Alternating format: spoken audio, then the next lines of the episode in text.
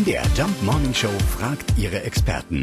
Fakt oder Fake? Also auf die Gefahr hin, jetzt ausgelacht zu werden, aber wir fragen nach bei Theresa Tropf. Sie ist vom IT-Verband Bitkom und er hat angeblich diese Umfrage in Auftrag gegeben. Ja, das stimmt. Wir haben in einer repräsentativen Umfrage herausgefunden, dass 52 Prozent der Deutschen ihre Urlaubsgrüße weiterhin gerne per Post verschicken.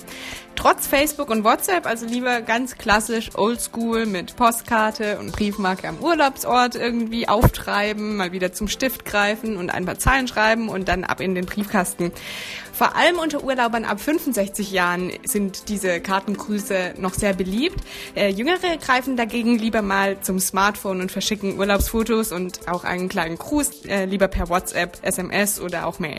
Das finde ich schön. Es ist ein Fakt. Insgesamt schicken wir unsere Urlaubsgrüße immer noch am liebsten per Postkarte. Und am Ende freut sich doch auch wirklich jeder, wenn er neben vielen Rechnungen auch mal sowas im Briefkasten findet, oder? Ja, gut, das Verhältnis ungefähr 1 zu 10, aber immerhin. Fakt oder Fake? Jeden Morgen um 5.20 Uhr und 7.20 Uhr in der MDR Jump Morning Show mit Sarah von Neuburg und Lars Christian Kade.